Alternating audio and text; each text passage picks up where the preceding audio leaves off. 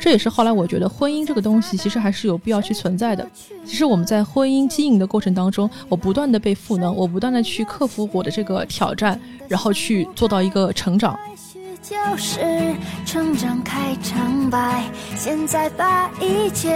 你就会发现，当一个热情的 I 型人格碰到了一个 D 型的一个大男主人格的时候，他们俩之间的矛盾是个结构性的一个矛盾。这这是非常非常致命的。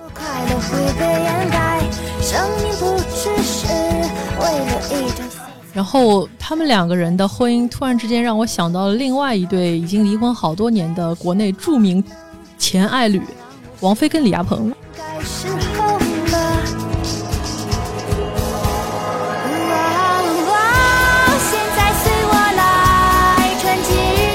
就是觉得这个题材就是得马上搞。就是作为我们芒果 TV 来说，不能等，就是得马上搞，搞在别的台前面，然后这样才能有先发的优势嘛。这个题材如果它被消耗了一次之后，我第二次它的那个红利就会大大的减小。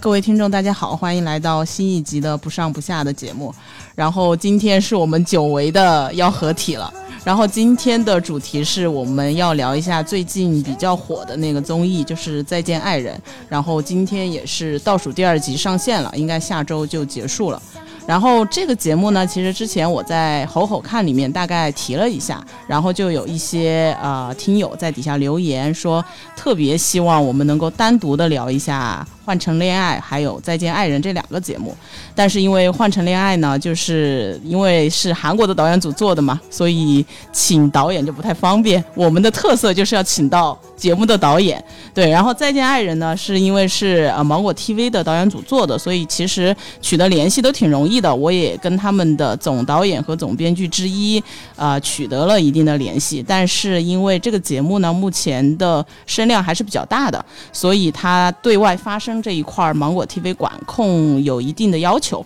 所以他也是就是比较遗憾，说没有办法亲自来到我们节目当中跟大家做一个交流。但是呢，我已经把我们所有好奇的问题都已经提前问过他了。所以呢，今天我的角色就主要就是这位导演朋友的一个诶传声筒或者是说书人的角色，去代替导演组去回答一些大家可能现在会比较感兴趣的问题。大家好，我是不上不下失踪已久的另一个主播阿沈。然后今天比较特别的是，我们今天其实是一期串台节目，请到了一车烂话的两个小伙伴。为什么请他们呢？其中一部分原因是因为不上不下两个主播结婚和离婚经验相对都比比较少。然后一车烂话其中一个主播还是有一定结婚经验。对，所以可以给我们带来一些不一样的视角。对，然后今天我的角色是曾经很喜欢看恋爱综艺，现在觉得离婚综艺好香的单身人士。大家好，我是来自于啊江浙沪文艺小指南这样一个定位的播客节目一车烂话的主播烂木头，我是一个不婚不恋。且厌男的 HR，我是今天唯一的一个比较理性的人，因为我从来不看国内的一些婚恋综艺节目，而且我本人其实远离恋爱这个战场已经很久了啊，且未来可能也没有结婚的这个打算。但是在看了这个《再见爱人》之后，我不由得发出声真香。听众朋友们，大家好，那我就是这个有台一车烂话的主播车厘子，然后我是我们在场四位主播唯一的已婚人士，然后已经结婚五年了。那其实也是希望从就是已婚人士的角度去给这期节目，嗯，带来一些就是新的观点和想法吧。好呀，那我们先来聊一下，就是因为大家各自的身份都不一样，看这个节目的角度肯定会有不一样嘛。就是可以先请两位，就是大概跟我们聊一下，你们为什么会关注到，然后去继续的去看这个节目。嗯嗯，要不车厘子老师先说。嗯，我其实说来就是为什么呃看《再见爱人》这个离婚综艺，其实是有一部分原因是因为听了不上不下之前。呃的那个节目的推荐嘛，因为有讲到说它其实这个呃节目这个综艺它其实是有点就脱胎于应该是脱胎于就是韩国的那档也有一档就是离婚综艺嘛，那其实呃就比较好奇，让呃也是。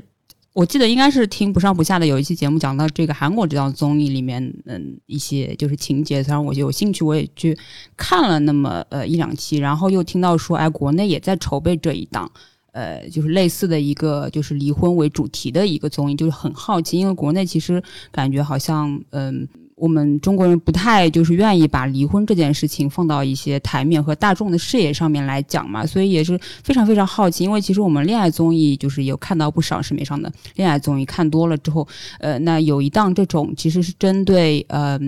婚姻啊，然后离婚的话题，呃做的一档综艺，其实我个人是也是非常非常好奇的，想看看这档综艺所涉及的嘉宾，然后所就是做出来呈现的样貌到底是怎么样子，会不会也跟这个韩。国这样离婚综艺就是类似比较抓马，就是也有一个这样的一个好奇心在里面。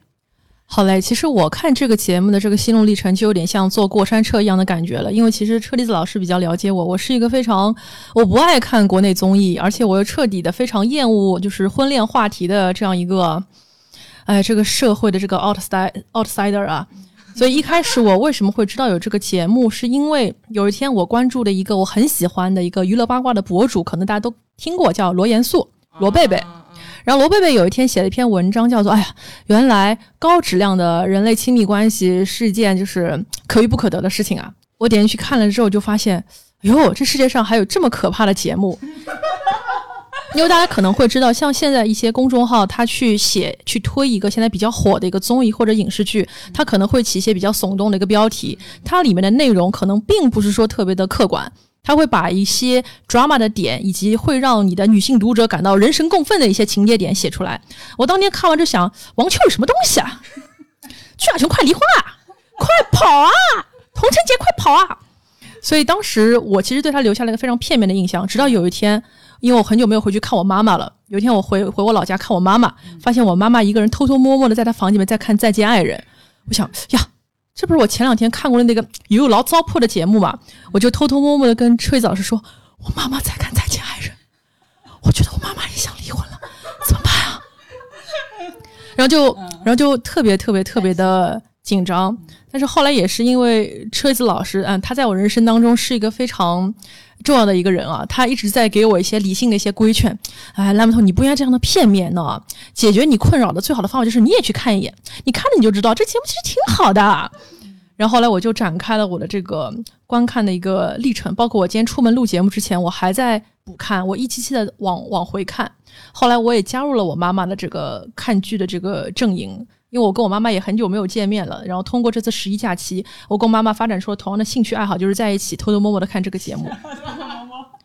然后我爸爸在另外一个房间，也不知道我们俩在做些什么事情。所以后来我为什么会喜欢这个节目？我发现，首先我也一定有我共情的部分。我发现可能里面的某个女嘉宾也是我过去在我还谈的男朋友岁月里面的，可能有我自己的一些投射在里面，以及作为因为我现在是一个比较理性的 HR 嘛。我作为一个 HR 的视角，我就不停在给他们 judgment。哎，这个员工，哎，那可以。哎，这这人如果是我的员工，哎，不行。这两个人，呃，男女搭配干活还是挺累。所以后来就是我我在里面发现了我的一些乐趣，包括后来也发现沈一菲老师在里面进行了一些心理游戏的一些设计，这也是我自己专业的领域所在。所以后来就越看越带劲儿。所以我现在就非常期待他的第二季。嗯，好嘞。那我就很好奇，问你一个问题。所以，作为 HR，在这六个人工作能力都同等的情况下，你会选择哪个？其实还是要看的。我们经常，嗯，就说人嘛，人其实他首先是一张白纸，他又都有他自己原生的一些 attributes，他每个人有他自己的一些特性。但是呢，当你给你给他一个任务的时候，他的原本的特性不一定能够爆发出来，所以你就需要去给他赋能。这也是后来我觉得婚姻这个东西，其实还是有必要去存在的。其实我们在婚姻经营的过程当中，我不断的被赋能，我不断的去克服我的这个挑战，然后去做到一个成长。就是之前，呃，沈一飞老师说，其实朱亚琼这十年也是在成长嘛。所以如果这几个人他们都是我的员工的话，我可能会觉得有两对，我可能真的就不建议他们继续走下去了。他们可能作为一个家庭当中的同事啊，家庭当中打双引号的同事，可能真的不不能在一起了。有的时候，可能你在一个 A 公司里面，你是个高质量的员工，你按照你的方式，你是可以把这个家庭经营好。但是因为你的队友可能跟你跟你根本就不合拍，所以你可能就不是一个 hyper。但是可能你去了一个 B 公司，你可以找到跟你比较聊得来的，或者说是也是愿意去 compromise 你的。所以这个还是得一看你的 attributes，二看你的 competency，三去看你的一个情境。所以其实每个人都是好员工，但是他们一定要被好好的去激发。哎，有点官方啊。那我们就拭目以待，这个木头眼中接下来来稍后的节目就是来进一步揭秘这个木头眼中不合格的两对 couple 到底是谁。好的，呃，我讲一下我喜欢看的原因啊，就是我觉得我前几年是属于看蛮多呃恋爱节目的，就是什么呃心动的信号啊，然后。包括芒果台的那一系列 家长里短的各种形式的妻子们的浪漫，什么女儿们的恋爱，什么各种看还还看蛮多的，呃，可能那个时候也是因为自己没有恋爱谈，然后看看人家谈也蛮好的，但是他们最后都会变成我们上海电视台节目老娘舅，然后。看这档节目呢，是因为就是有一个跟我看各种影视品味都很相似的小伙伴给我深刻安利了这档节目，让我就去看了。然后看的第一观感就是觉得离婚节目比恋爱节目要深刻很多很多很多。对，就是。对，看了这档节目之后，看之前的那些恋爱节目，就觉得，哎呀，不就是各种试探、玩弄荷尔蒙吗？有什么意思？我我的话，反正之前也讲过了，就是我什么东西都都要看一下，就是一个工作。但是因为刚开始，其实这个项目出来的时候，就是在播出之前，业内有一些讨论嘛，其实对它的预期都是比较低的。一个是因为这个话题，大家就觉得它就是一个噱头。就是你就是用这个这个话题来夺眼夺眼球，然后大家也都知道韩国那个节目出来之后，其实还是引起了很多的讨论，所以当时已经盛传，就是说优爱腾都有这种项目在筹备。但是因为芒果它本身就是在情感线上一直走的比较快的，所以它最开始出来我们也没有特别的觉得它是一个特别好的东西。但是它第一集播出的时候，我就觉得我当时心里就已经给它打了一个比较高的分数了，是因为我是比较。看它的整个制作水平的，就除了他在人物这个感情传达上面，他的制作水平，我之前也讲过，包括剪辑、文案、摄影，呃，这些灯光，就是这这各方面的一些工业水平，我觉得他是已经是这种项目里面非常非常好的了。一个当然也是因为新疆本来就很美，然后他再把整整个旅行的那个。他有能拍出就是多于他实际的那种美感，然后整个剪辑的节奏，包括这三对人物的选择都是很好的，所以就就是他在整个今年的项目里面，原创的节目里面，我们是觉得它是一个很好很好的一个小爆款吧。所以现在导演组那边也是得到了很多的认可，包括很多平台都会去问他们要案子，就是因为他们已经有自己的代表作了嘛。对，这个就是我我看他肯定就是因为这个方面的原因了。哎，那我比较好奇，在座的各位，就你们看的时候，就是有没有印象最深的部分，或者说你是最能够带入哪个人物，跟哪个人物共情的？嗯，我其实在这个综艺就是出了大概两三集的时候，我就跟那个木头说要想录这个节目，是因为我其实看着看着这个综艺就发现，哎，他跟我自己的婚姻跟。呃，跟我就是丈夫的那个亲密关系好像也有一些对应，特别是就当我看到那个张赫和郭柯宇与这一对夫妻，他们就是，嗯，就是也是呃这个生活了很久，但是可能说在这个呃就是婚姻的这个过程当中，有的时候就是互相走不进对方的生活，或者说是以为自己其实走不进对方的内心，就慢慢慢慢的嗯。丧失了一些对对方的好奇心，从而就渐行渐远。然后，其实，在那个当口，就是看这呃，可能刚刚出了两三期的综艺的那个时间节点，我也是觉得，因为那个时候其实好像是六七月份的时候，我在呃跟木头一起跑上海国际电影节嘛，然后在就是干我自己比较感兴趣的一些事情。然后呢，就会发现啊，我跟我老公好像那个时候的共同话题会比较少一些，而好像我我跟他说，哎，我们要不要一起去电影节看个电影啊？啊什么的，但是他就会说，哎，比较平时工作生活会比较累啊什么的，就也不是有太大的兴致去跟你一起看电影嘛，然后就会拒绝的一个状态。我那时候就觉得，哎呀，好像我们两个的有一段时间没有那么多就是共同的兴趣爱好和话题可以聊，也有一丁点儿就觉得好像有点在渐行渐远这样的感觉和苗头嘛。那其实。后来我就觉得说不行不行，我还是得自己去自我调整啊什么，因为我就其实有的时候看着就是这一对那个张和郭可以这一对，我就其实挺怕说，哎，走着走着可能就会成为他们那一对那样子的一个状态，就其实是我不太愿意去看到的嘛。所以就是其实呃，我可能对这一对就是嗯夫妻其实是感触最深的。其实我在看他们这一对的时候啊，因为一开始受了一些网上公众号的一些影响，你对这三对夫妻都会有些先入为主，因为大家，呃，吃瓜嘛，吃瓜的人不用去经历这些，你就会去对别人去下一些判断。但是我最近因为一直在补这个节目，我就想说一句话，嗯，他们今天，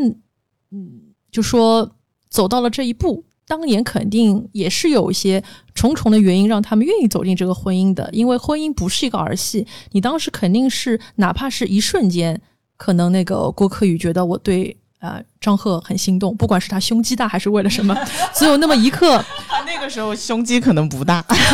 总有一刻是让他觉得我是愿意这个男人做我孩子的父亲的。虽然他一再的去回避，他总说啊我们相差很大，没有，我们是先婚后爱，爱也没有培养出来。但是我觉得他始终还是潜潜意识里面有些东西他没有表达出来。所以我相信，其实很多爱人在当年在一起的时候，肯定是有过一些刻骨铭心的原因的，就像。车厘子老师刚开始跟您的爱人也是因为重金属，因为重金属不同的爱好走在了一起。虽然你们现在的借口是说因为疫情了，重金属乐队过不过来，但这些我相信都是借口。对的，对。然后我自己其实很能共情的一个人物，哎，你们没有想到吧？是朱亚琼。我我相信里面每一个角色，就是导演组在做编剧工作的时候，肯定有想过他这个人的一个人物线。他可能会在某一集里面会让你看到，要朱亚琼先，他身上有一个很大很大的一个缺陷，就他这个人可能有一些自由散漫，就大家都要去干一个什么事情，他迟到，那他自顾自的抱着个吉他，他就要去唱歌啊，他总是觉得哎没关系的，就是很很自由散漫。但是王秋雨就是一个老亚索。他就是一个爹味很重的一个人，所以我第一次，因为我是跳着看的，我跟着我妈看，我看跟着我妈妈的节奏看。王秋雨的每次出现都是在教育他，就是，哎，我开车你不要说话，就是你不要说话，你给我闭嘴，你怎么怎么怎么。他使用的都是，他使用的都是一些男性对女性使用的一些祈使句，就是我要你做什么，我要你做什么。这个就是我们经常说的，呃，DISC 的这四种人格里面最 dominant 的最。最最主动的那种，希望别人俯首称臣的那种人格，当时我看完就会非常非常讨厌。但是我看到后面，就是看到他在沙漠上去给他的老婆，哎，可能是 maybe 已经是前妻了，去捡他掉在沙漠里面的一个照相机的时候，我看到了王秋雨的一个一个担当。所以我觉得节目组真的很聪明。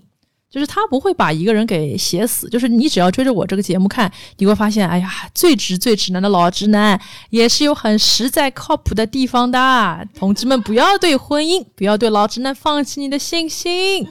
老直男有他的耐心在。给他时间。对，只要给他一点时间。所以后来我就带入了朱亚琼这个角色，我就觉得，哎，其实我自己也有一部分的性格非常的像朱亚琼，因为我觉得朱亚琼就是很典型的一个。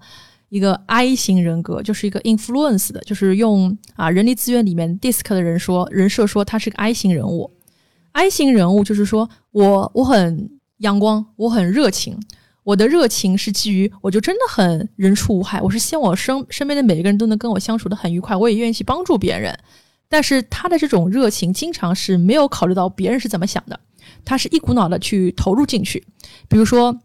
我第一次见我先生的时候，他穿了件格子衬衫，我觉得他好帅哦，他就这样投入了进去。但是对于王秋雨来说啊，那是我最不喜欢的一件衣服。你就会发现，当一个热情的 I 型人格碰到了一个 D 型的一个大男主人格的时候，他们俩之间的矛盾是个结构性的一个矛盾，这这 是非常非常致命的。所以我之前说我很不看好，一定要离的这两对里面有一对就是他们。我觉得他们势必还是要离婚。揭晓了呀，这是。对，我觉得他们还是势必要离婚，就是除非他们就说可能啊年纪再大一点，我觉得他们如果现在不是这个年纪，可能再过过个十年，他们都两方都更成熟了，可能还能记住。但是在现在，可能朱亚琼也不能满足老王，老王可能也满足不了朱亚琼那种比较浪漫的这种设想。呃，我还蛮能带入朱亚琼的，因为我曾经就是说啊，也是像他性格一样一样的人。我也是发现，与其我可能跟着一个大男主的一个人设，然后去，呃，做一个傻白甜，就是人这辈子为啥呢？我这是为了啥呢？就是人生短短的数十年，我就不能快乐的做我自己吗？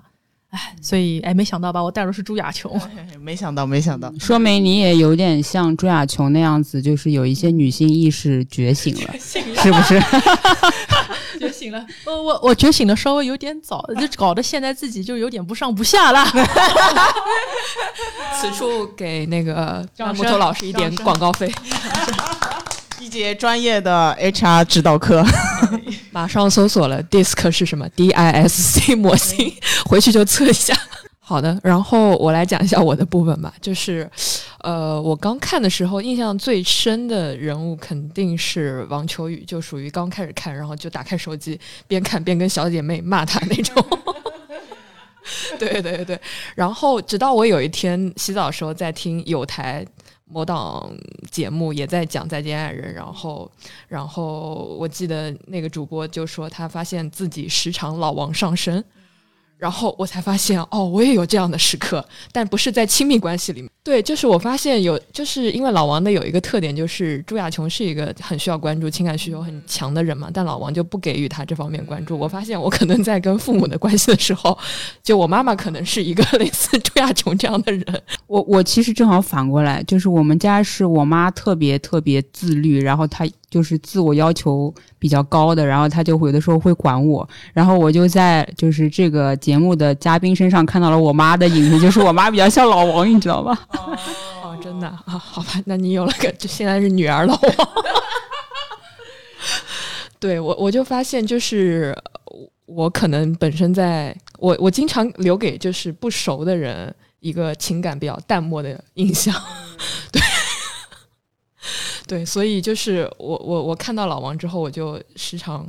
后来开始反思啊，我不能老往上升。对，每次自己开始开始，比如说不回人家微信或者不怎么样的时候，我就啊，不能老王。对，然后这这是一部分，然后看到后来，呃，看到比较后期的时候，我比较能共情的是张赫，就是张赫跟我个人可能比较像的有些地方是。性格也是比较简单、比较直，然后，呃，我其实看到最后就是比较其他的人，我觉得呃我都能理解，但是郭柯始终对我作为一个观众来讲，也是一个谜一样的人物，就是我有点理解不了他前后矛盾的一些说法和行为，就是在行动上他对张赫。有很多主动心动的行为，言语上也表达了，但是过个几集他又说那个呃，就是没有心动啊，然后也拒绝复复婚啊，就是很前后矛盾这些，所以我就也我我我觉得我很 confused，然后他这些行为也导致我就是我我我想一直看下去，原因就是我想理解郭柯到底是个怎么样的人。嗯，那我听你这番描述，的确感受到你也和就是张克有张赫有同样的困惑，就是理解不了，就是呃郭柯宇郭姐她的一些行为模式。我可能可以尝试着给你稍微的分析一下，给你解读一下。呃，是这样子，因为我是觉得说，因为郭柯宇的世界他就是特别的呃自由嘛，他也是爱好文艺，然后他其实是一种。感性跟理性并存的那么一个女生，就是她感性的时候，她可以很感性，很感性；，但是她理性的时候又非常非常的理性。所以她要的其实是，我觉得她其实对张赫，嗯，呃，她可能理解上说，我跟张赫结婚的时候，我们没有之间没有爱情，但她但我觉得其实不尽然。我觉得他可能稍微有的时候对爱情的定义有一点点窄了。他可能就是因为他之前的几段呃亲密关系都是比较轰轰烈烈的嘛，那他可能有一丁点儿，就那个时候有一丁点儿把那个。激情误以为是爱情的必要组成部分，但其实在我看来，他在这个跟张赫结婚之后的很多的时刻，他都能看到张赫的好，对他的关心，对他的在意，他都还是能够感觉得到，并且也记得住。那其实这个就是一种慢慢产生出的爱情的一部分，你不能磨灭说啊，这些就不是爱情，只有激情才是爱情，对吧？所以我是觉得，其实他，嗯，他可能就是自我判断上面有一些过于理性了。就是他觉得，就是嗯，他跟张赫之间可能进入婚姻的时候没有爱情，嗯，但他没有说的一句话是说，呃，他也不否认说，在慢慢的培养当中能够培养出爱情。但他就是在这次的旅行这个节目当中，他其实是表现出来了。他觉得说，哎，我有一。就产生了一丢丢心，但是这个就是这这郭可宇这一类的人的话，他其实确实要求是比较高的，就是说他的情感需求是，嗯，他能够自给自足，但他自己有感受的时候他表达，但是可能对别人外外人来看，对张赫来说，就是他的这个表达是时断时续，时断时续，他不是一个一贯说啊，你有没有爱过我，你有没有认定我作为你的丈夫，想跟我长久的在一起。但是张呃郭柯宇来说，他可能给不出这样的一个承诺，但他心里面还是会就是感受到张赫对他的好，然后慢慢的有一些，嗯，就是有一些感受和有一些加分，然后他认为这个男人是一个靠谱的一个人，所以，但是他张赫这个人呢，他又是比较，就是我我觉得他在嗯，就是跟郭柯宇进入爱情的时候，是他把郭柯宇当做一个女性。有一点把郭可宇当做一个女神去仰望的那么一个呃模式嘛，那其实就会产生一种就是我好像始终有点够不到女神，我也不是特别懂我的女神，但是我又很想要这个女孩子做我的妻子，很想保护她，很想就是关心她、贴心啊什么各种嘛。但是呢，她就是始终她在这段关系里面没有太多的自信，她觉得有点 hold 不住这个女女性。嗯，他没有展现出，他就表现出了很强的，就是不安全感嘛。那而且就是他的女神又没有给到他足够的反馈，所以他就渐渐觉得，他就越来越不理解他的女神了。对，的确，张赫在他们跟郭柯这段感情里那种挫败感，我觉得是很明显的。然后也是导致我很心疼他的一个原因。嗯，然后他们两个人的婚姻突然之间让我想到了另外一对已经离婚好多年的国内著名前爱侣王菲跟李亚鹏。我突然之间就会觉得这个节目里面看上去其实最低调的这一对可能是郭章这一对。可能一开始我在看的时候觉得，哎，郭可以是一个比较低调的，就不爱表达，就是他们特别的慢热。但看到最近，我发现其实郭可宇反而是这三个女嘉宾当中她最有个性的一个人，因为我了解了一下她的这个过去啊，因为她是咱们这个。上海国际电影节第二届影后，她也算是年龄最小的影后，等于说她在十三四岁的时候就已经踏入这个娱乐圈。她自己又是一个摇滚女歌手，自己玩乐队。用老北京人的话来说，她就是一个果儿。就她是一个多么有摇滚精神的果儿啊！但是很多人会觉得你这段婚姻不是蛮好的嘛？就像三姨，三姨来找他们，觉得你们俩还是可以过在一起的嘛？孩子都有了，这日子有什么不能过的？所以，当郭可宇说复婚绝对不可能的时候，张宇叫张张赫，张赫当时张赫这个脸就僵掉了，就是差点眼泪就流下来。但是我那一刻，我觉得我是懂郭柯宇的。婚姻这件事情，对于郭柯宇或者说对于王菲来说，真的是一个很必要的事情吗？可能已经不必要了。你想，郭柯宇今年他是一九七七年生人，他整个大半辈子都是在这个娱乐圈当中。他年轻的时候谈过那种比自己年纪大二十多岁那种中年老导演，你也都知道了。然后呢，他又自己又混摇滚圈，他是什么型男帅哥，什么什么人啊？就躺过男人和的女人，他见过太多太多太多人了。所以最后他和那个张赫一起走过了这十年。我觉得这十年对于郭柯宇来说。只是他四十多年人生当中的一个部分，这个部分它存在的，它也是有必要的，但也没有那么的重要，不是我一定要把这个十年给继续往下走的。所以也有人说，我们这个人要找我们世界上的另外一半嘛，但是可能也存在着一种人，他是有单身恩赐的。我觉得像郭柯宇，他就是有单身恩赐的。我觉得他可以像王菲一样，哎，我再去谈个恋爱，我可以找我以前的老相好，不管是老头还是小奶狗，都可以，都可以。但是我真的要对着一个我觉得跟我没什么共同话题，连作息时间都不一样，然后还对我有这那要求的一个中国传统思想的，虽然胸肌很大的壮年直男，我非要满足他对我的一个幻想嘛？我没有必要啊！娘什么男人没见过？所以我还是觉得这个节目做到后面，我不关心他们两个人是不是会会复婚。我觉得对于他们来说，这十八天的这个旅行，就像我妈妈说的一句话，我妈妈说：“我不关心他们会不会在一起的，我觉得他们赚到各自通告费就够了。”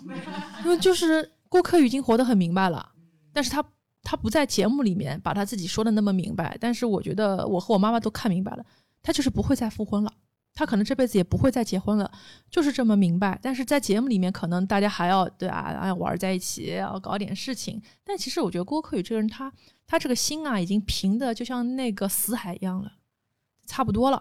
差不多了。对婚姻这件事情，就是我也是挺同意你和你妈妈的这个判断的，就是赚钱要紧。不是，就是说，但是我我觉得理解还是不太一样。就是我觉得张赫还是需要一个，嗯，他的。观念里面还是觉得说我的妻子应该是一个就是认我做唯一的这么一个就是好妻子的那么一个角色，像郭柯宇之前也有说提到说他想要的那种就是妻子的模式我给不了，我不是这样的人，你为什么又一定要改变我嘛？其实我觉得对郭柯宇来说结不结婚对他来说无所谓，真的无所谓，他其实觉得就是可能心灵的。相近更重要，而不是婚姻。婚姻就是更重要。对，就就像李亚鹏永远不明白他为什么要跟我离婚啊？小妮也上好了，没必要离婚了呀。哎，然后说到这个，我就突然之间有个问题想问小二了。我们前面其实讨论了好多好多里面的人物了，所以我就很好奇啊，这三对夫妻他们各自都有各自的问题，那最终这个选角是怎么被？选出来的呢，就这三对其实都不是我们印象当中娱乐圈那种大富大贵的夫妻啊。但是对中国人来说，讲离婚这个事情嘛，也是要做出一个大胆的一个抉择的。所以我想知道这这三对是怎么选出来的。呃，这个我我我代表导演组回答啊，就我代表他们来跟大家聊一下这个问题，就是因为，呃，现在这个节目其实最成功的还是这三对人都选的比较好，然后他们有各自不同的维度，像我们刚刚讲张赫老师这一对都能讲这么久，就是说明他们其实花了很多力气在选角这一块，就是前期可能百分之八十的功力都。都花在选角上面，呃，从韩国那个节目也可以看到，其实最开始大家肯定都是想请艺人的，因为艺人首先他有很多的关注度，然后这个节目一下就能打出去。但是呢，他们也去邀请了，基本上百分之九十五以上的艺人都是拒绝的，因为在中国确实也是刚刚那个木头说的一样，就是谈离婚这件事情还没有到那么的。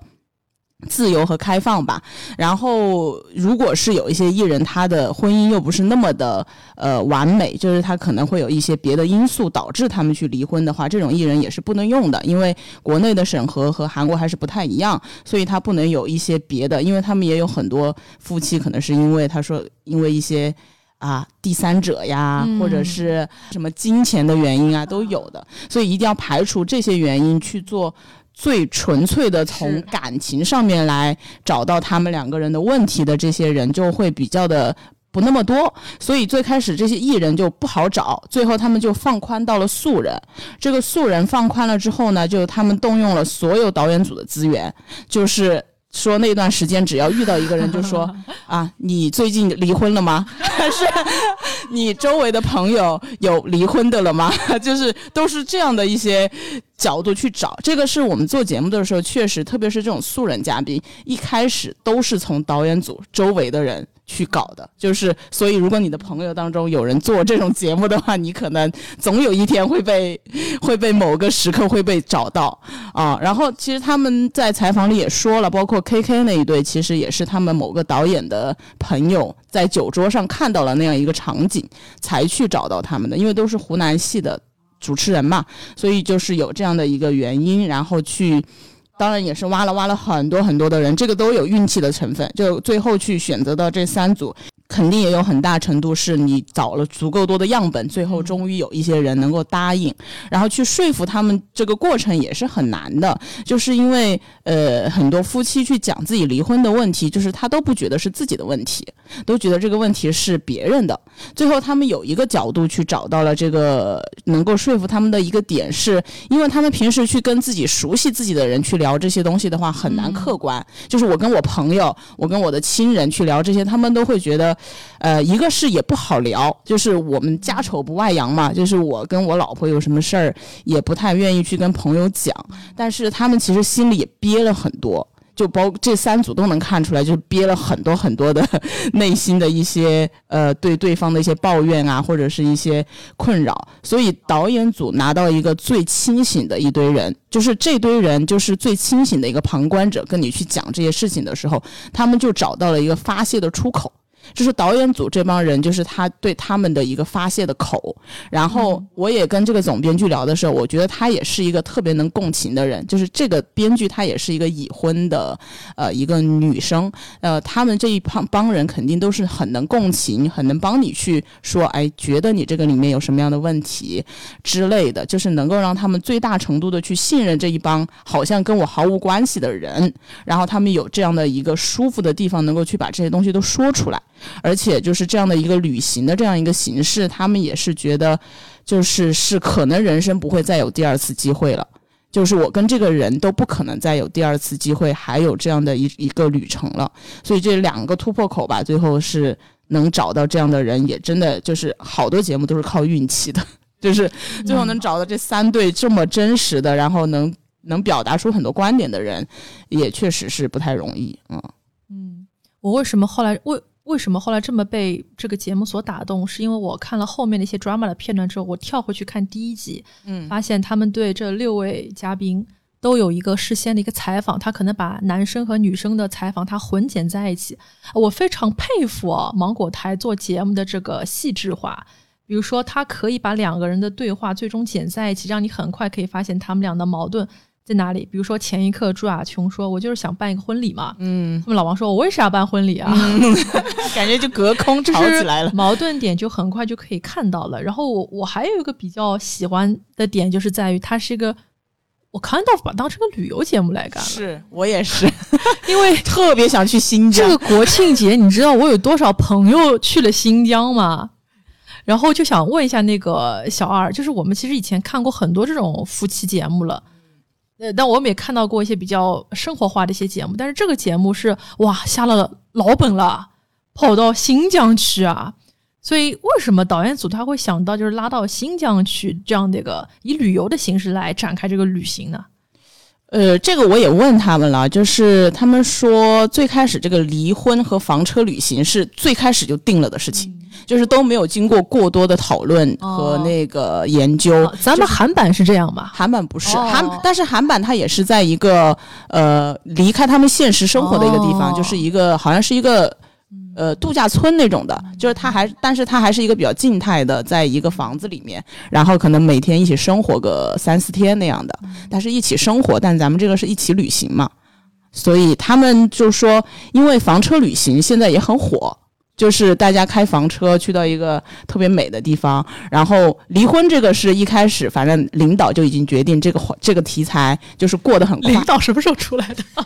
就是因为这种都是每一年有一些提案会嘛，然后就提案就报上去，报上去就是觉得这个题材就是得马上搞。就是作为我们芒果 TV 来说，不能等，就是得马上搞，搞在别的台前面，然后这样才能有先发的优势嘛。这个题材如果它被消耗了一次之后，我第二次它的那个红利就会大大的减小。所以一个离婚，一个房车旅行，然后房车他们也想的很好的一点就是一定要男生一个房车，女生一个房车。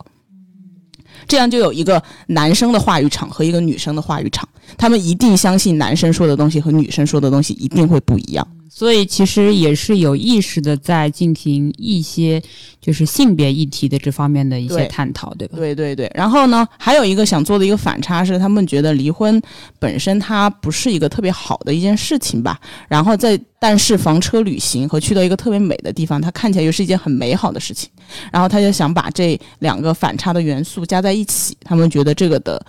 呃化学反应会非常的强烈。啊、最后也证明了，其实他们这个选择是非常好的。那还有一个题外话，我可以讲一下，就是为什么去新疆。但是我不知道这个节目是不是这样啊？就是我们之前提接到过很多的一些提案，他们会说，其实这个是因为新疆现在大力发展旅游业，所以他们会有一些政府的支持和资源在里面。说你这个项目，如果我们去新疆拍的话，可能一些旅游局啊，或者是什么样子的一些支持会给到。但是这个项目我没有具体问会有没有这方面的原因啊。但是去年啊，今年去年到今年确实就是可能政府这一块也有大力想要做这方面的一些意图，嗯。然后新疆真的太美了，新疆真的是太美了。但是我我看到这里，我又会有一个问题啊，因为旅行其实是对于两个人来说制造粉红色的回忆的很好的时候，就是我们在里面见证了，比如说啊，张赫给那个郭柯买裙子，然后他们两个人就互相一些扭捏的动作，然后我们也见证了那个老王和朱亚琼一起骑骆驼。啊，然后还有那个 K K 和童晨杰一起躺在沙漠上啊，唱着粤语老歌。哎呀，当时我就在想，这样的一种粉红色的回忆啊，它会不会像一个泡泡一样，等他们过了这一茬儿，一戳就又破了？所以我在想，节目组他们在做这个节目，他们的一个初衷到底是什么？他们的初衷到底是说我就是一个情感调解类节目，我的目的是希望你俩最后能能重新好起来，还是说，哎，我我不专注这个结果，我只是一个过程？嗯，所以不知道节目组他最终他他到底是一个情感调解类节目，是我们上海电台的老娘舅，还是说我今天就是搞一个 discovery，然后你们就随便看个热闹？嗯嗯嗯嗯，我觉得就是讲功利一点啊，就是离婚这个题材是先定了的，就是说这个题材我已经先定了，因为现在已经到了一个。离婚能出爆款的时候，就是大家每年就看这些模式嘛，就是我们做节目就是看模式嘛，就觉得啊，今年应该该做一个什么样子啦，明年应该该做一个什么样子了。如果从从开始立项的角度，肯定就是说我先要做离婚这个题材，那。他们最后选定了这样一个方式，呃，我跟他聊的时候，我也感受到了，就是他们其实只是想要给他们创造一个可以真诚对话的一个场域，嗯，就是他他们是说，反正呃，不管别人怎么看芒果 TV 所有的情感综艺，他们都觉得他们的宗旨都是真实。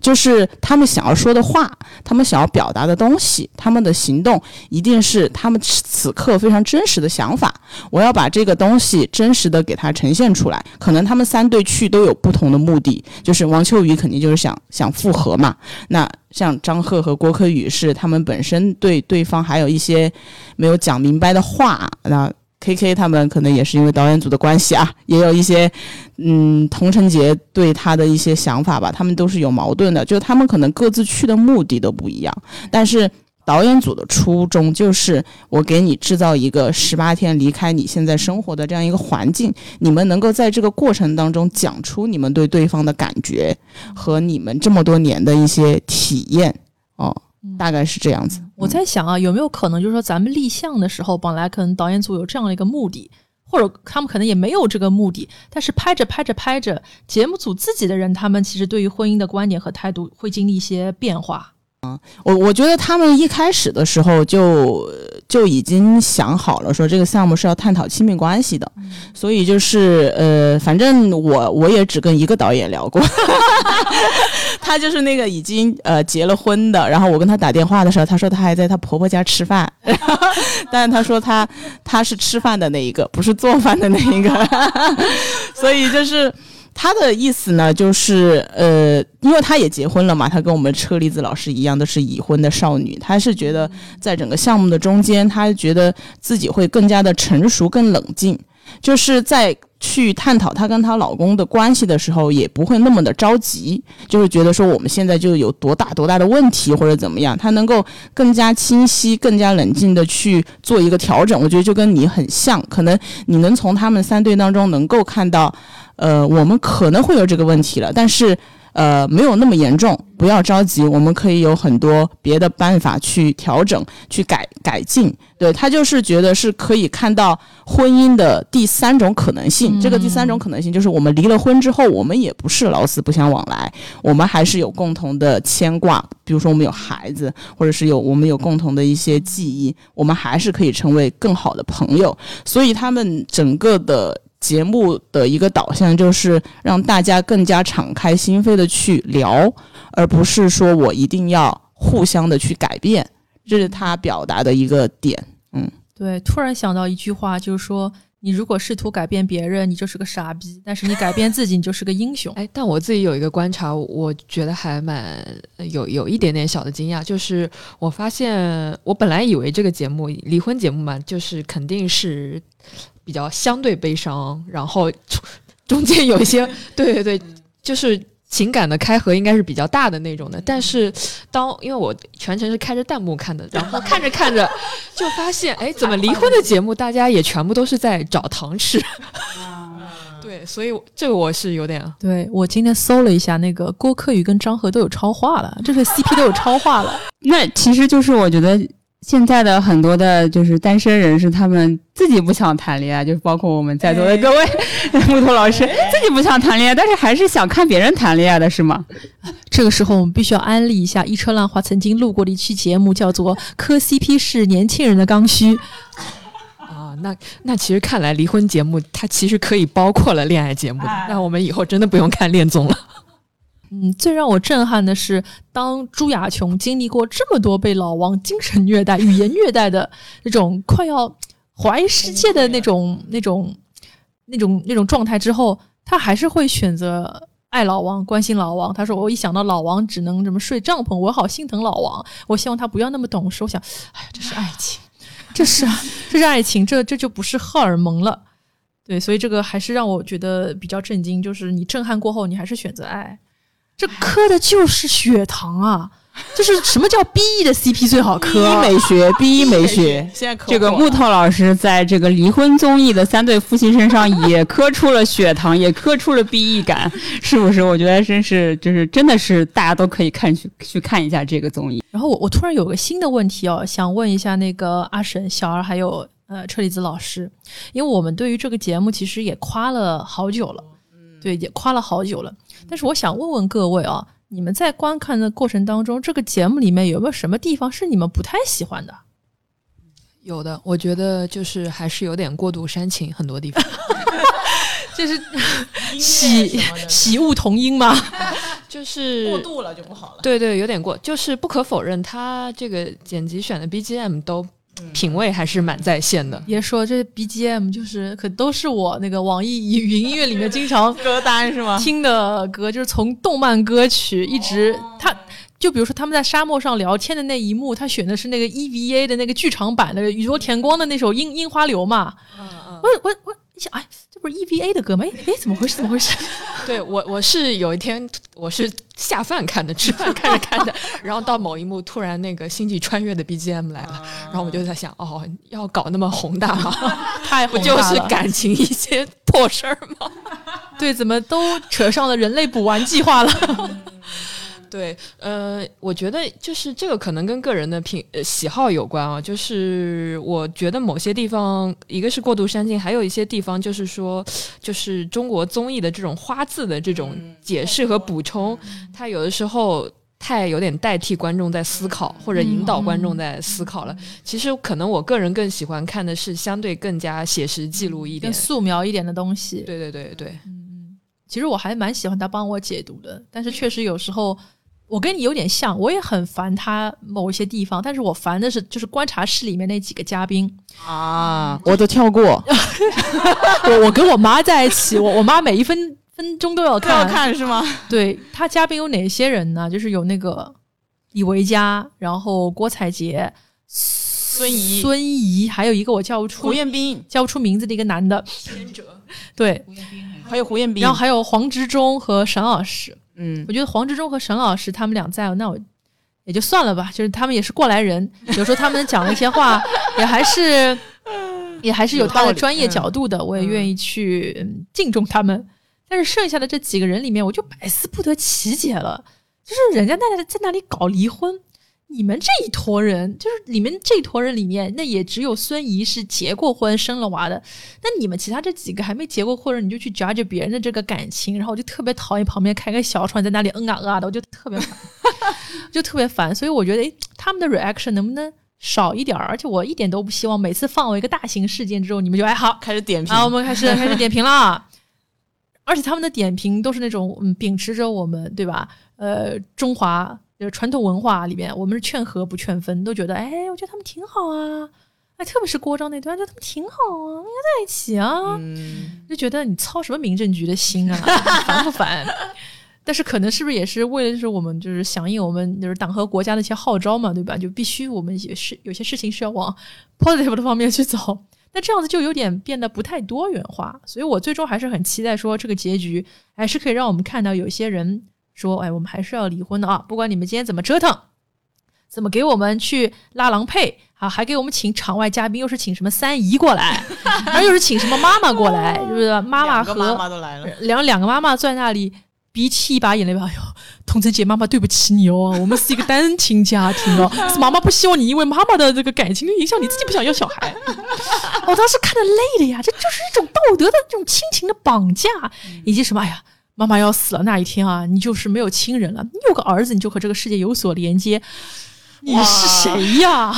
就看得我急死了。我来反馈一下我妈的那个感受。我妈在看到这段的时候就，因为我是大概前两天跟我妈我自己看过一遍，然后我跟我妈又一起看了一下这一集嘛，然后我妈就一边看一边跟我说：“哦，你看看哦，不是只有我一个人催生哦，人家妈妈也在催生哦。”然后就开始对我催生了，你知道吗？想要看这一 然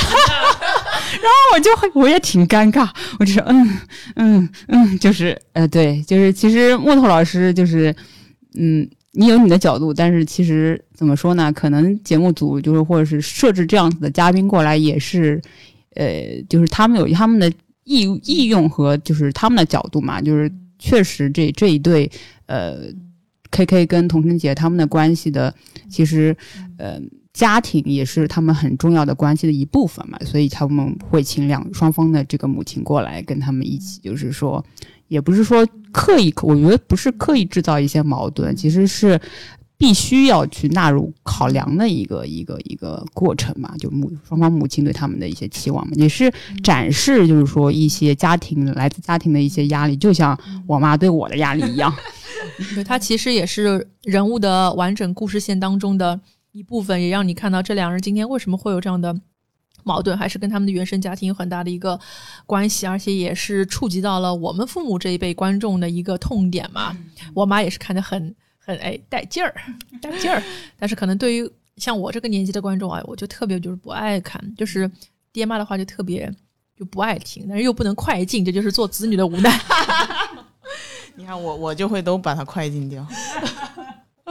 演播室的东西我都不看的，但是呃，说到观察室这个事情，呃，请这些配置其实都有一些标准搭配的，就是有有专业的人，有一个控场的人，有几个流量能带就艺人能带粉丝来看，因为刚开始一个素人节目很难往外去宣发的，所以就是基本这就是一个基本的配置，然后去请到具体的谁呢？其实这个因素也比较多，首先你要。看价钱的问题，还要看他们档期的问题，就还有就是跟谁比较熟啊，这些都是影响我去请谁来的这样一个因素。但他们肯定不是最关键的人嘛，所以呃也不会那么的去在意。那胡彦斌肯定是因为他之前跟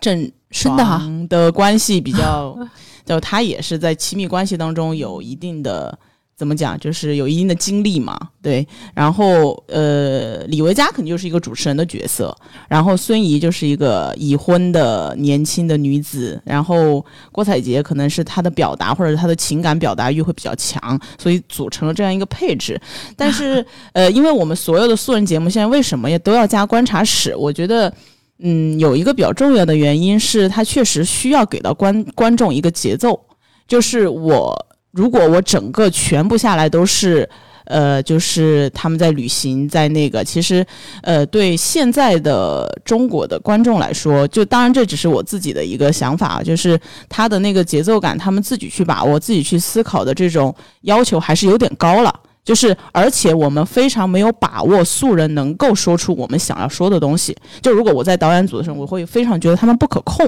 因为他们能说出什么，其实这个东西就是一个。呃，很很随机的东西，但我如果有观察室，我可以把我想要表达的东西完全交给我们观察室里面的人去讲出来。所以这就是为什么现在所有的这些节目，呃，其实我们很多时候设置这个观察室都是为了这样，就是让他们把导演组想说的话，想要通过这个节目里面表达的东西，包括一些广告的部分，都在这个方面去消化啊。对，这个是这个观察室的一个作用，但是它可能比例上现在可能你们会觉得太多了吧？嗯，对，有些人挺鸡肋的，虽然他们口条还不错，但是 so far 那个叫千哲的男孩子，还有郭采洁，我觉得他们并没有什么让我觉得太过新颖的观点，都是嗯嘛啊，他怎么这样啊？千哲，我一直我会觉得是芒果要推这个人嘛，所以我都没有注意到这个人，对，存在感不是很强。还有一个猜测就是，可能零零后的也需要一个代表。对对对，就他讲的话，可能跟零零后看这档节目的观众会比较共情。哎，我其实还有一个问题，呃，很好奇你们的想法，就是，呃，我们也知道，好像这节目已经在开始筹备第二季了，现在是不是正在选角当中？第二季我也问了，就是因为现在只是想要把这个先抛出去，就是把能够网到的人先网到，但是制作包括一些策划肯定还没有开始，大概可能要到明年下半年才能够推出了吧，所以他们应该也没有想特别多。嗯，OK，好的。然后我的问题就是说，就是如果有第二季的话，就呃，你们想看到的嘉宾是怎么样的，在选角这一块？就是我自己，我可以先说一下我自己的想法啊。就是，呃，其实，在看今年这三队的时候，我觉得一开始这个节目很吸引人，然后看到中间时候，我有点疲了，因为这三队反映出来的问题好像一直就每一季都在重复讲这些问题，中间有点疲，直到后来又又又又好一点了。然后我会觉得，就比如说有些嘉宾身上的一些问题。像老王这种很封建的这些男性，就是我觉得我们现在生活中遇到的概率好像也没有那么那么高。然后像 K K 这种这种底线很呃也很有问题的人，就是可能也遇到概率不会那么高。就是我会觉得有些嘉宾是我现实生活中不太可能遇到的人，然后我会觉得就是跟我的关系没有那么近，所以我其实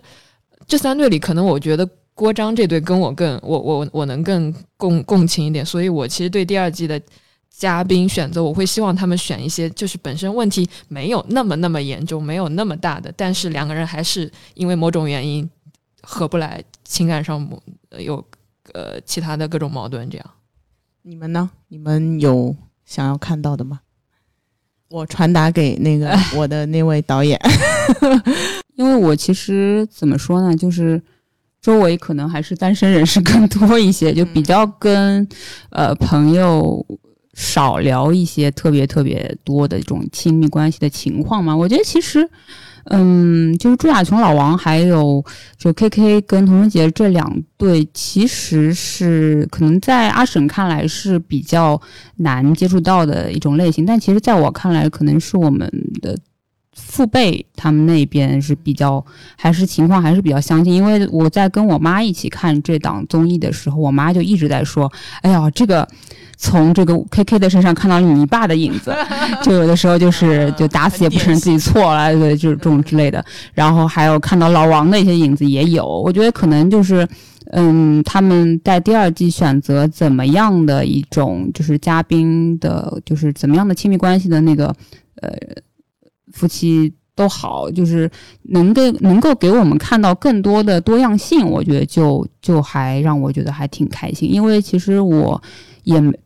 呃，在接触这档综艺之前，也没有想到想到过说，可能还是我自己的阅历比较少，也没有想到过说啊，这个不涉及任何的出轨啊、金钱就是矛盾啊，让家庭的就是财产分割的一些矛盾，就是讲这个亲密关系和婚姻本身就能够聊出这么多的内容嘛。所以我其实还是更想看到一些。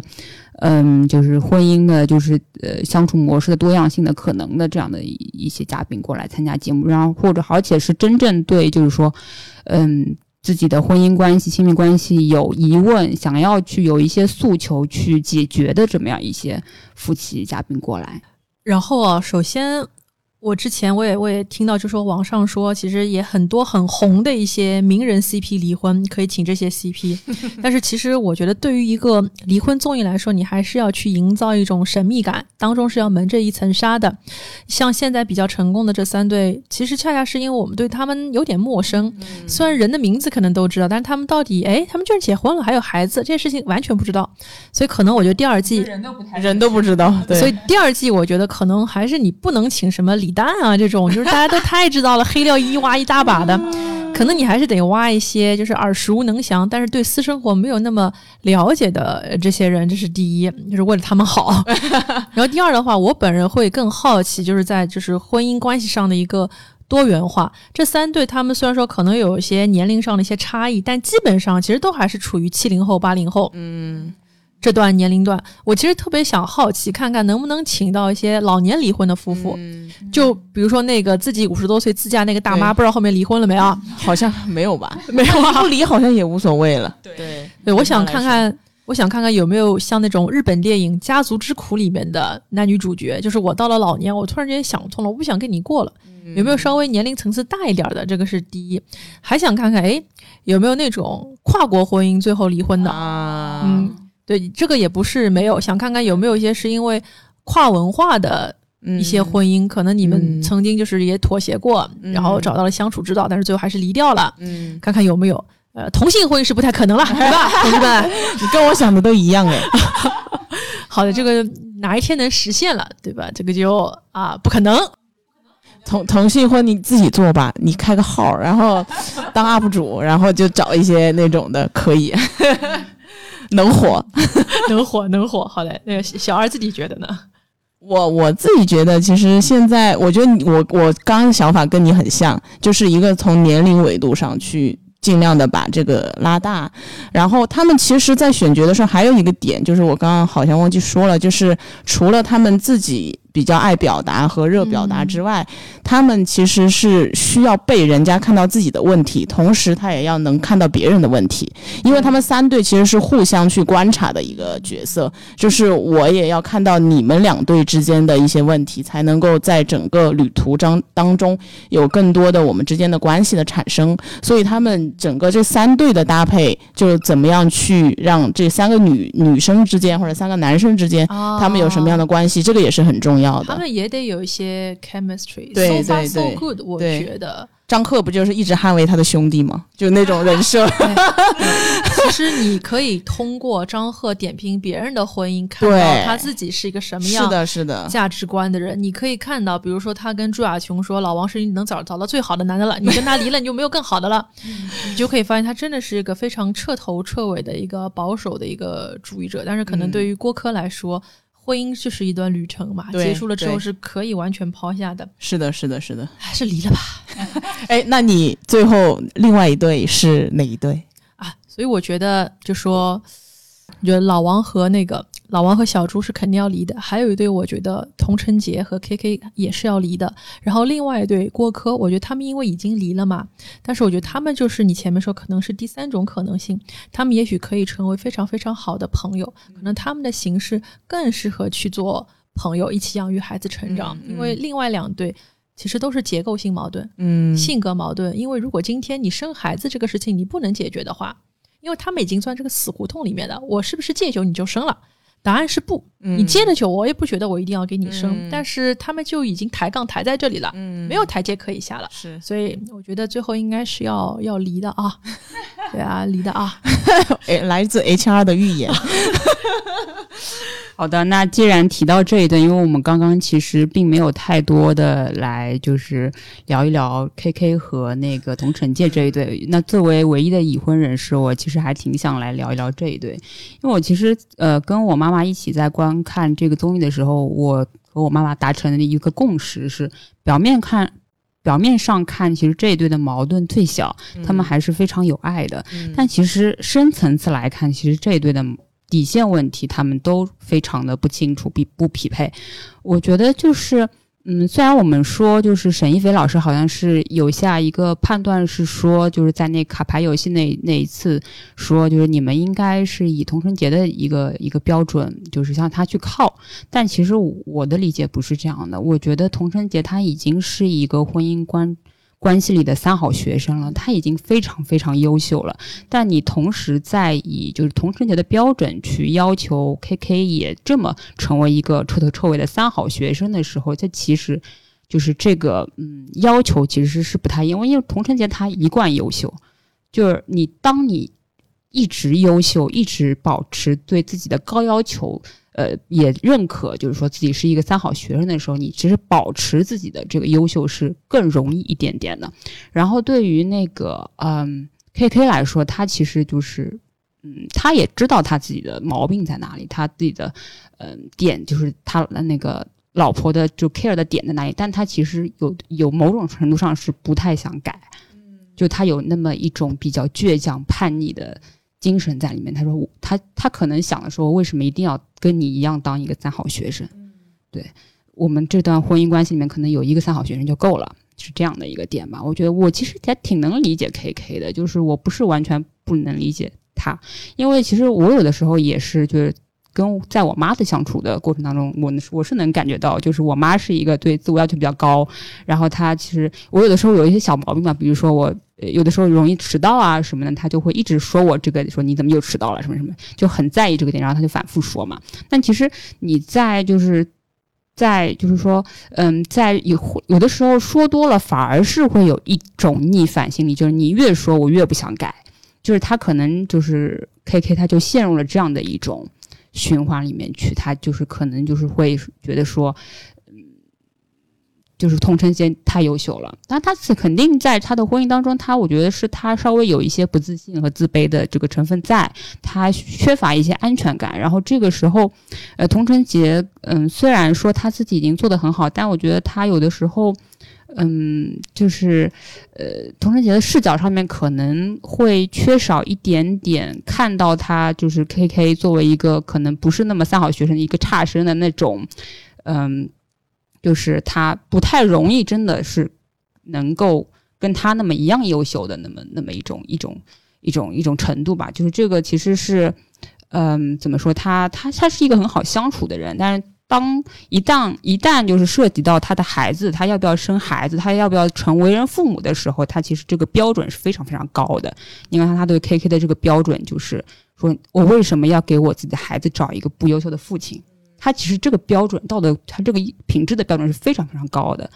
对吧？然后，但是他其实同时又是一个很好的伴侣，很好相处的一个。他对所有的人其实都很挺和善，很宽容，也很能共情。他可以就是理解你作为就是伴侣的，就是一些小毛病啊什么，他可以容忍。但是当作为我孩子的父亲的时候，我是不能容忍的。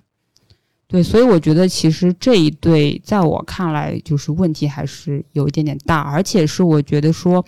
嗯。当然，我们都希望说你就是这个家庭是非常长久完整，说你的呃父母双方都非常非常优秀。我们也很排斥这个丧偶式育儿嘛。但我觉得首先要解决解决的问题就是说，嗯，你想不想这个婚姻就是能够长久的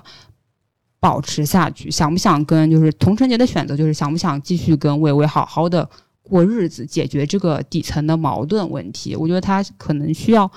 稍微考虑一下的是，因为我发现他在有一期就是那个倪萍老师来的时候，他呃跟倪萍老师说过这样的一个一段话，还是有一次在后采的时候那个讲过这样一段话。他说：“那既然魏巍你这么想要一个自己的孩子，那是不是我们就可以就是说就分开，然后你去找其他的女孩女生生一个孩子，我但我觉得他其实没有切准微微的这个点。微微的点不是说我需要有一个自己的后代，我需要有一个孩子，我需要成为父亲来完成我的人生，而是说微微她其实她的点在于我要。跟你生孩子，我想跟你捆绑在一起。但有的时候，对对，他是这么讲过的。但我觉得，从前有的时候他就是太独立了，你知道吗？就是如果你太独立，太就是无所谓，不让微微感受到说我其实是需要你的，我不是只能当你的妈，只是不能，不是只能在这个婚姻角色当中，我是这姐姐跟母亲的角色，她也需要当一个小女人，她也需要就是呃去。呃，你给她更多的关爱和陪伴，我觉得是陪伴，其实是最长情的一个告白。她如果能够这么样子的方式去告诉微微说：“我需要你大量的陪伴，我需要我在生病啊，或者说情绪不好的时候，你能不能陪陪我？你可能不需要跟我去做很多的事情让我开心，但是我只需要你陪着我。你在跟你的嗯朋友喝酒的时候，能不能少喝一点？能不能花点时间陪陪陪我？我觉得如果是。多一点这种表达的，多一点示弱这种表达的话，可能这两个人的关系就会更加的好，然后这种底层的呃矛盾也会比较容易解决吧。然后我其实嗯也从他们身上看到了我自己婚姻就是最初的时候进入婚姻的一种嗯一些特质。我现在想来，其实是我还是跟我的呃爱人是比较契合、比较默契，是因为呃其实。当时就是我跟他刚在一起的时候，其实他也有表达过说，哎，因为我我跟他大概是相恋三个月之后，我就去英国念书，我们有一年半的异地。然后他当时说，他送我走的时候，送我去念书的时候，他心里面有一个感觉，就是啊，我的女朋友要走了，我的女朋友可能要离开我了，他有这种强烈的不安全感在里面。但后来为什么我又给到他一些安全感？是我跟他坦诚的聊过一次天，我说，哦，其实我我的观感是这样子的，我只要我认定你，我觉得你就是很好，是我的男朋友之后，我对别人的雷达我就关掉了。就是对我的注意力就不会在别的男性身上了，就我的注意力只会在你身上，所以就给到他的很强的一些安全感在这里，所以就是后来就他也会非常非常安心，就是我觉得这种安全感都是互相需要再去给予对方。我其实比较好奇是你们对这三对之后的走向有一些就是期待吗？我还是那句话啊，咱们不要去操这个民政局的心。甚至我甚至我有时候觉得，judgment 是一个非常非常高傲的表现，因为我们都是理性人嘛，我们也知道综艺里面能剪出来的这些片段，能让我们看到这些片段，只是冰山一角。他们所有为什么导致最后走到离婚这一步的一些生活的场景，是我们远远没有看到的。我们看到的只是旅行过程当中爆发出来的这些，这些这些可能是被放大的东西，也可能真的就是冰山一角。所以，通过这些素材去判断他们以后的这个路径，我觉得是一种高傲了啊。呃，我觉得我还是那句话，就是婚姻的存续，它不是一个选择题，不是选 A、B、C，我觉得它应该是一个开放题。对的，就是哪怕我今天就是不在节目里面给出一个答案，其实都是可以的。最终的话，毕竟每个人都是要自己面对生老病死嘛。嗯，所以就是希望他们以后。各自开心嘛，就像倪萍就是在餐桌上问朱亚琼：“你觉得你离开王秋雨之后，你俩分居一年了，你觉得你过得快乐吗？”朱亚琼说：“啊，我觉得我过得好快乐啊。”但是老王说：“嗯，他的这种快乐我不 support 的呀。”然后你就会觉得，嗯，朱亚琼的选择是对的，就是婚姻不是一个选择题，觉得它应该是一个开放期，所以我不关心他们后来怎么样。我觉得大家都是艺人啊，把这个通告费先赚到。然后呢，如果说能够因为这个节目有了流量，那 K K 可以接到更多的工作，事业有所改善，诶，说不定这个生孩子的事情就可以提上日程了，说不定经济环境就变好了。我相信可能这个综艺是可以改变他某些人的一些商业上的一些价值的。但是婚姻这个事情，我觉得咱真的是不要操民政局的心。但我不是出于预测的角度啊，我只是出于啊我自己想看到什么哦，看到他们这样结局，我应该会很爽。就比如说朱亚琼跟老王这对，因为我觉得朱亚琼其实好像缺乏的，就像沈一斐说，他是个人成长跟婚姻婚姻混在一起嘛，所以我其实比较期待是他分开之后的获得一个比较个人成长上的一个突破，嗯呃，然后 K K 跟童晨杰这对呢，你刚刚有点醒我一点，就是一个三好学生跟一个差生之间的一个距离，呃，就在没有听到你这番话之前，我可能。我也因为我个人经历可能更跟童晨杰接近一点，就是想也是更想达到他那种三好学生的状态，所以我是之前是没法共情 K K 的。那 那作为我这样三好学生的角度，我肯定是希望童晨杰可以更加成为独立女性。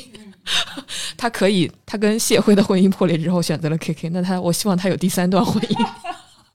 嗯，这样我就应该会很爽。然后，然后郭章这一对呢，嗯，郭章这一对我会，嗯，我会期待。这么纠结？我我会我我我我我会期待他们。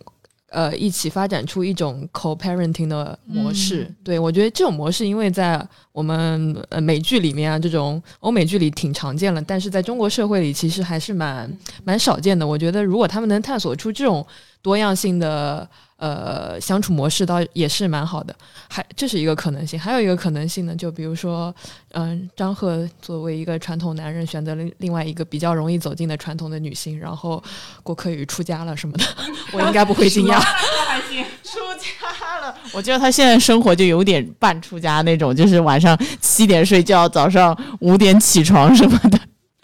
我其实个人啊，我个人可能是因为。就是我从这对身上看到了我自己和我老公比较多。我其实个人的一个私心是，呃，其实他们两个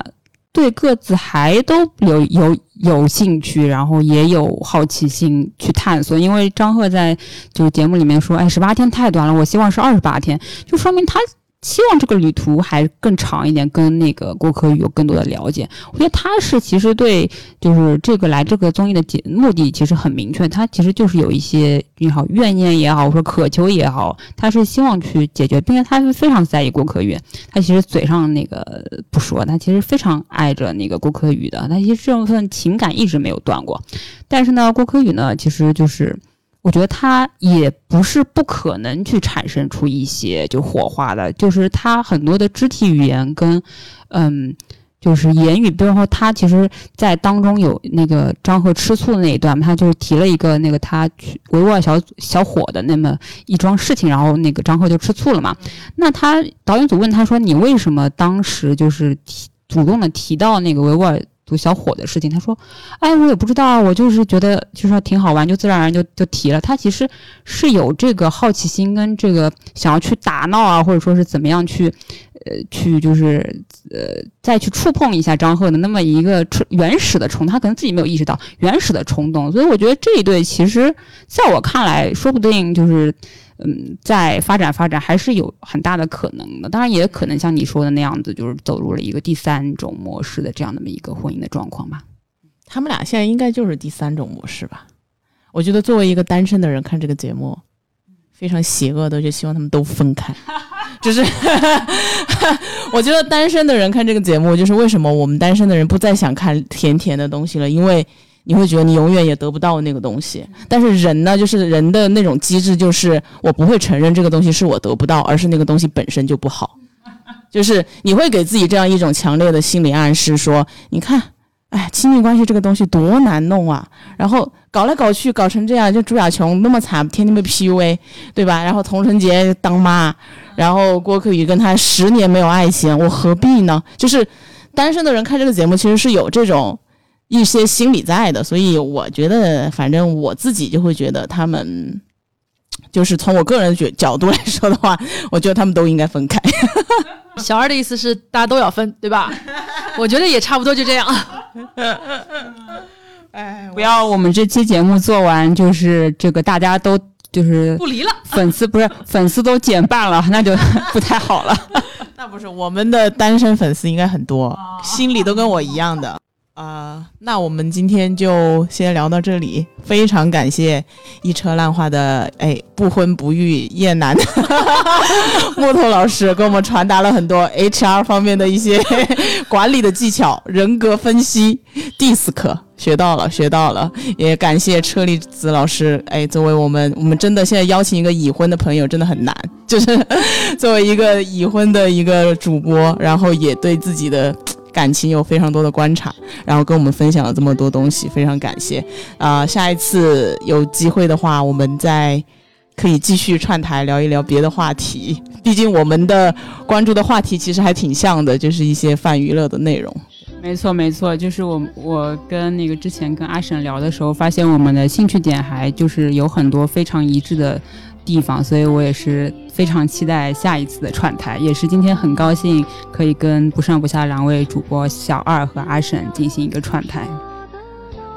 好，那我们今天就到这边，非常感谢大家。我们下期再见我们下期再见，拜拜拜多少次的寂寞挣扎在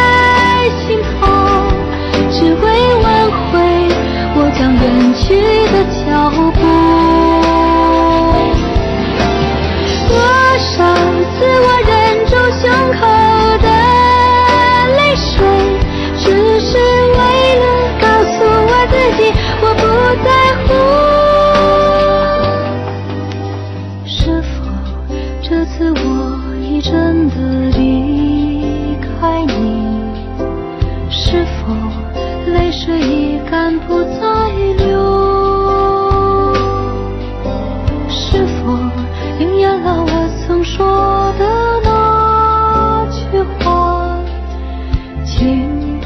人孤独。多少次的